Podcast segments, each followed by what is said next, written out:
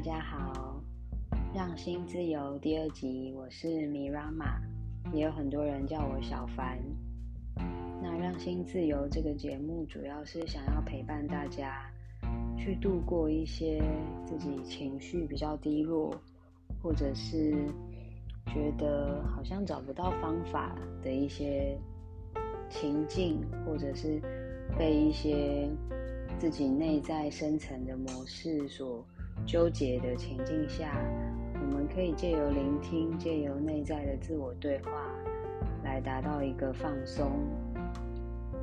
其实我们在地球的生活里面，在第一个原生家庭当中就有发生过很多，让我们可能来不及处理，然后就走到现在的一个一些累积。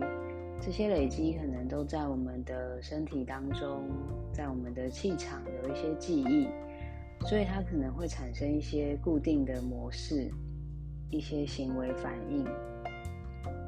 那在过往，我可能看过很多心理学的书籍，可能听过很多专家教我们怎么去呃看待，怎么去认知。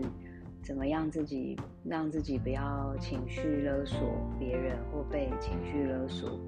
我们会有一些相关的想法。那对我来说，其实最能够帮助我的是把我头脑的判断完全的关掉。当我愿意让我自己的头脑安静下来的时候。有一些问题，有一些看起来是很剧烈的冲突，就很神奇的消失了。我有很多的个案，可能也曾经跟我分享过很多很纠结、很深、无法处理的一些母女关系，或是一些跟手足、跟父亲之间很深的一些无法对话的。氛围或状态，甚至是来不及说再见。我们在人生中不断不断的会去经历这一些，我们觉得无力，我们很想在当下做一些什么，但又觉得似乎我什么都不能做的情境。这时候，这些状态其实都可以透过。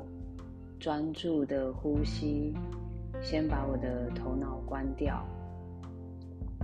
这个方式其实让我们在每一次都是有选择的，每一个发生，我都能够选择回到我的内在。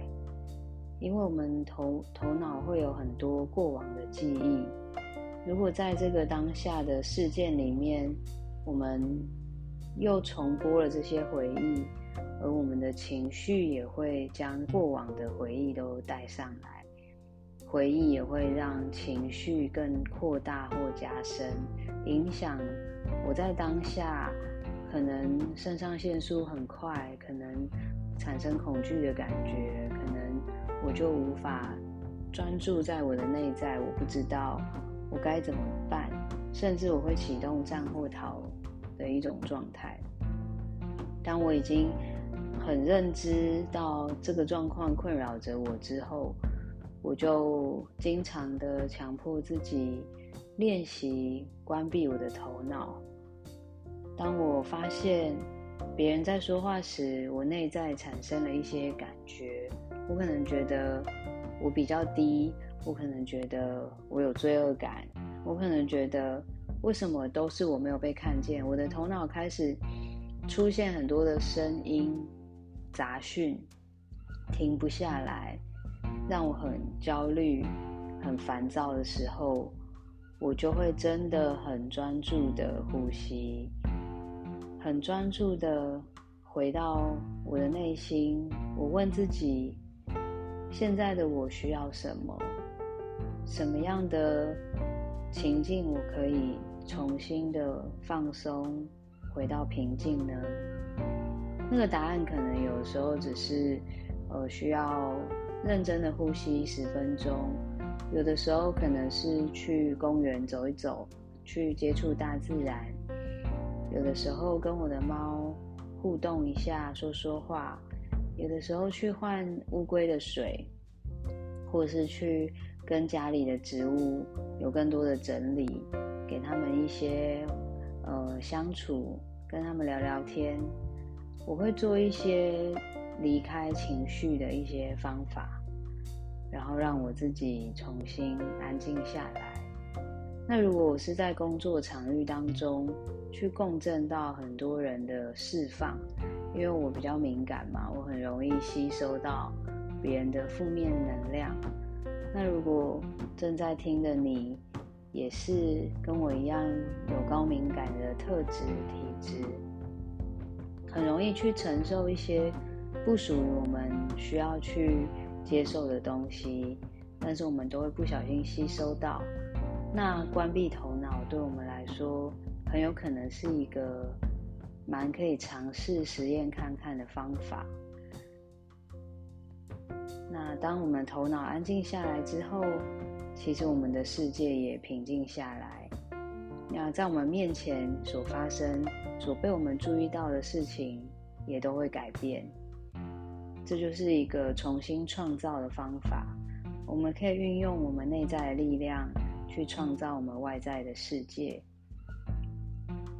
那这一份感动，这一份连接，是可以不断练习并传传递出去的。